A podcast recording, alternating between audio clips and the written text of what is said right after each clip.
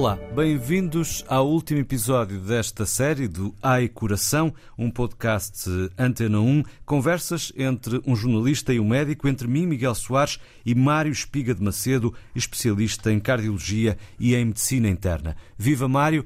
Hoje ficamos de falar da importância das novas tecnologias em saúde. Que é que são as novas tecnologias em saúde? De que estamos a falar? De, daqueles relógios uh, inteligentes que servem para acompanhar a atividade física e medir pressão arterial, batimentos uh, por minuto? Ou estamos a falar também de outro tipo de equipamentos? De outro tipo de equipamentos, esses também são verdadeiros, uh, mas outro tipo de equipamentos. Eu vou começar por dar um exemplo muito simples, que é novas tecnologias, a teleconsulta, hoje em dia está tão divulgada, é, apesar de tudo, um bom eh, auxiliar eh, para o doente. O, doente está, o médico está a olhar para o doente, o doente está a ver o médico eh, e é mais fácil eh, corrigir e adaptar o que é que vamos fazer. Ou seja, já não é preciso fazer uma consulta em muitos casos presencial. Em muitos, em muitos casos, isso mesmo, não é em todos, mas em muitos casos. Por exemplo, no confinamento, elas foram essenciais para muitas pessoas. Isso mesmo, foi, foi fartando de fazer teleconsulta, as pessoas não Nessa não altura estavam em confinamento, não é? É verdade, isso mesmo, portanto, fazer, fartei-me disso. E é, e é muito importante, por exemplo, nas consultas de follow-up, em que é preciso um só ajustamento da dieta, do medicamento pronto, é, é, é, é, muitas vezes é mais que suficiente. E um exemplo que eh, penso que é determinante aí é, por exemplo, a teleconsulta em dermatologia. É isso que eu ia dizer agora, que é, é até antes da teleconsulta clínica, a dermatologia já estava em vigor. Em Trás-os-Montes, não há, não há dermatologistas, então o que é que faziam os médicos? Uma fotografia mandavam para o dermatologista por, por os doentes mandavam para o médico não, não, o médico mesmo de ah. clínica ah. geral via ah mandava para o colega mandava para o colega e o colega que tem eh, avaliava tem, tem, tem software suficiente para avaliar, amplificar e ver a, a textura da, da, da lesão, dava o resultado olha, faça só isto, ou mande para a, minha, para a consulta, porque este doente tem que ser visto. Eh, é, é, o exemplo mais típico que resolveu centenas e centenas de casos de, de lesões, não necessariamente malignas, mas de lesões cutâneas que precisavam de tratamento. Sendo útil e poupadora de tempo, porquê é que não se usa mais? Nada tira o contacto, apesar de tudo? É, é, direto? É, é, verdade, nada tira o contacto direto. O frente a frente com o doente é, continua a ser fundamental. Continua a ser fundamental. E, e no exame clínico, o palpar ou apertar ou coisa do género também custa, continua a ser fundamental. Eh, mas há mais coisas, por exemplo, hoje em dia já há aparelhos de tensão arterial que o doente pode ter em casa e mede a tensão arterial e essa medição é transmitida para a consulta do hospital que vê e dá indicação ao doente faça isto ou não faça, ou faça aquilo. Ou venha cá porque temos que alterar a indicação. Os oxímetros, que Os na pandemia foram muito usados. Foram é? muito usados e que agora toda a gente tem, e bem, e bem, uhum. principalmente as pessoas idosas.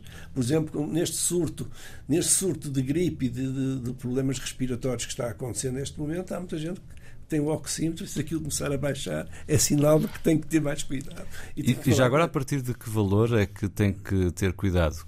a taxa de CO2 no, no, no, no sangue abaixo de 92, e já é um, um número baixo, temos que tomar, começar a ter cuidado. Hum. Uh, por outro lado, uh, e estamos a falar nos dispositivos individuais, de uso individual, um, também uh, outro aspecto que falávamos no início são os relógios inteligentes. Isso mesmo. alguns até já com a capacidade de medir o oxigênio também é verdade, com a capacidade de medir oxigênio, frequência cardíaca e capaz, capaz de transmitir o traçado do eletrocardiograma. Uhum. É Isso é, é positivo ou pode levar as pessoas também um, ficarem obcecadas? Uh, é positivo e é um bom auxiliar ou um bom indicador para o médico, nomeadamente até para o doente. Uh, mas há pessoas, como em tudo, que ficam perfeitamente dominadas e, e medem a atenção 10 vezes por dia e começam a fazer gráficos e depois telefonam ao médico. Hoje às 4 da tarde tive 16 em vez de 14. Isso acontece-lhe? Acontece. As pessoas ligarem acontece. com essa preocupação. Com, com essa preocupação. Pronto, começa a haver uma dependência daquilo e, e repare, uh, só quem não faz medicina. Uh, é que, é que não sabe isto. A nossa frequência cardíaca, todos nós temos essa noção, varia muito ao longo do dia. E se nós assustarmos ou tropeçarmos, isto sobe imediatamente. Se o relógio registrar, oh, doutor, isto bateu a 150 agora. E tal. Portanto, eh, é um bom, é um bom indicador de, de muitos fatores.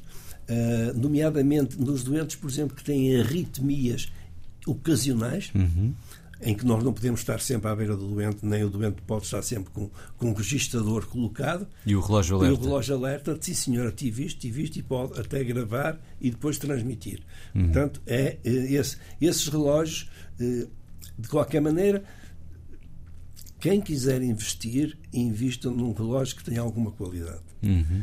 Porque é, é, o, o erro é menor na medição de, do oxigênio. E como é que a pessoa sabe se tem maior qualidade? É pela marca? Uh, não necessariamente. Hum. Os vendedores ou os técnicos têm a noção de, de que aqueles que têm melhor qualidade. Muito bem. A marca também, também é importante, logicamente. Eh, hoje em dia tem, tem relógios desses à venda na internet por 50 euros ou 40 euros. De certeza que aquilo tem qualquer coisa. Tem que desconfiar, não é? tem que desconfiar. Bom, e quando falamos de novas tecnologias, estamos na era da inteligência artificial. É verdade. Eh, em que medida é que ela é importante para a medicina, nomeadamente para as doenças cardiovasculares? Uh, neste momento. Uh, nós estamos na era da inteligência artificial, que está a ter uma explosão eh, da sociedade eh, em geral, e, temos que começar a seguir os conselhos das, das, dos artigos que aparecem a criticar e a aconselhar a utilização da, da inteligência artificial. E não é panaceia para todos os males. Não é panaceia para todos os males, nem vai resolver todos os problemas. E, eh, como muita gente chama a atenção, não necessariamente para as coisas médicas, mas, por exemplo, para os jogos ou para os tablets que, que os miúdos utilizam, há muita má informação. Há muita má informação eh, hoje em dia com a inteligência artificial e, portanto, é, é preciso estar atento. O que nós não sabemos ainda é como vamos controlar essa situação. Mas vamos, vamos ao que interessa, que é importante. Por exemplo, eh, hoje em dia eh, já está a ser utilizado em, muitos, em muitas unidades médicas a inteligência artificial para ajudar a ler as imagens as radiografias, as ecografias, os taques, as ressonâncias magnéticas. O promenor de leitura da, da inteligência artificial é, é, muito superior aos nossos olhos e à nossa experiência. E, portanto, ora, isto, isto, não, isto é melhor, dá-nos o resultado e mais rapidamente, mas não tira que depois passe pelo crivo da, da pessoa que conhece o doente. Portanto, temos que ter isso em atenção. Ou seja, o clínico é sempre importante. O clínico é sempre importante. O fator humano. Mas vou dar esta novidade, por exemplo, eh, já há eh, software de inteligência artificial que permite nos doentes que estão nas unidades de cuidados intensivos analisar os movimentos da face. Mímica, através da mímica? Mímica e vai ver se o doente está em mais sofrimento ou menos sofrimento, que o doente muitas vezes está, está, está sedado e, portanto, não consegue, não consegue verbalizar. verbalizar ou mexer-se ou chamar ou coisa do género, ou tocar no, no, no, botão de alarme. Isso é uma coisa. Agora já há também em relação à insuficiência cardíaca a inteligência artificial também, mais uma vez, pelo tipo de respiração que estamos a hum. fazer, se está a haver agravamento ou não está a agravamento. Bom, inteligência artificial é de facto eh, uma nova era, ainda não sabemos muito bem onde é que vai dar. Uh, será provavelmente uma revolução maior do que a da internet, mas ainda estamos a dar, apesar de tudo, os, os primeiros passos.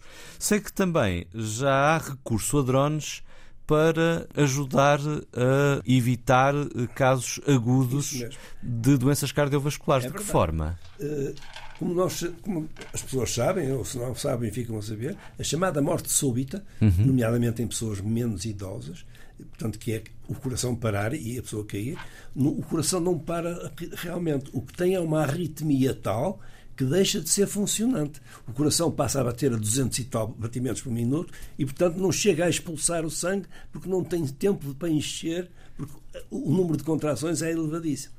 E isto resolve-se com um choque elétrico que vai eh, fazer um reset da frequência cardíaca e o coração retomar o seu ritmo normal.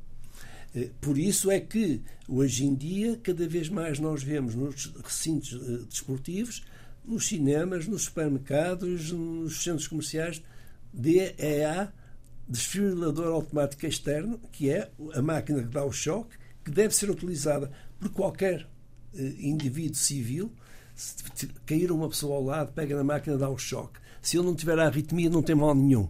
Mas se tiver a arritmia, vai salvar a vida dele. E se não houver um desfibrilhador por perto, é aí que entram os Mas- drones. Não. Aí, entra a, a- massagem externa e a respiração artificial. Cada vez nós temos mais pessoas que estão, têm cursos de suporte de vida básico. Quer nas escolas, quer nas fábricas, etc. Cada vez as sociedades de cardiologia estão a disseminar a, a- a prática de recuperação de uma paragem cardíaca. Os drones, é verdade, uma paragem de Unidos Aliados, a, a, a, a VMER, a VMER que é eh, o carro A viatura médica de emergência. de emergência a sair de Santo pode Ambulância, não estar, pode não estar no. Pode não estar no Santo António, está num sítio qualquer, vai demorar 10, 15 minutos a chegar ao local. Um drone que transporta um desses desfibriladores demora 3 minutos. Uhum. Portanto, chega ao local e quem está lá pode imediatamente, por exemplo, a maioria dos nossos eh, polícias já sabem fazer o suporte básico de vida e, portanto, podem fazer em qualquer Já têm essa altura. formação. Já têm essa formação. Os treinadores, Os eh, bombeiros, claro, Os é? bombeiros, todos têm. Todos Professores também deviam ter, não? têm. também deviam ter, mas já estão a ter. Já? Já, Já, começam a ter? Já começam, a ter. Os professores e os próprios alunos. Uhum. É um curso o chamado suporte básico, são as manobras eh, mais simples para reanimar. Qualquer pessoa aprende isso. E nas empresas creio que também há Também já, haver, alguma já- formação nesse já, sentido. Até porque o- os chamados dispositivos para fazer o choque elétrico, eh, hoje em dia o custo já é uma coisa residual, já não é muito importante. Eram muito, eram muito caros caros. aqui há uns anos atrás, hoje em dia eh, a, a tecnologia eh, redu- reduziu, até porque nós antigamente. Quando dávamos um choque, tínhamos que saber como é que estava o ritmo, se não havia haver competição entre o choque e o, e o, e o, o- o funcionamento cardíaco. Hoje em dia, o próprio, o próprio desfibrilador tem um sensor que diz está bom ou não está bom. Se está bom, dispara e acabou. Hum, portanto, já fica muito mais fácil de usar. É. Bom, e foi a tecnologia, Mário Espiga de Macedo, que nos permitiu chegar até si, ouvinte, que nos escuta, através de um podcast, já não é um fenómeno assim tão novo, um programa criado com o objetivo de ajudar a esclarecer sobre as doenças que mais matam em Portugal. Falamos aqui de comportamentos de risco, tendências, dúvidas sobre prevenção, tratamento, diagnóstico e conselhos práticos ao longo de uma série de 12 programas. Foi um gosto gravá-las consigo, Mário. Obrigado também. Obrigado. Um, e esperemos. Obrigado por esta oportunidade que acho, pelo feedback que eu vou tendo, tem sido útil para muita gente. É, de resto, uma função do Serviço Público É de. Rádio. Ai Coração, um podcast Antena 1 que pode escutar em RTP Play e nas principais plataformas de podcasts. Foi um gosto e pronto, assim chega ao fim esta série Ai Coração.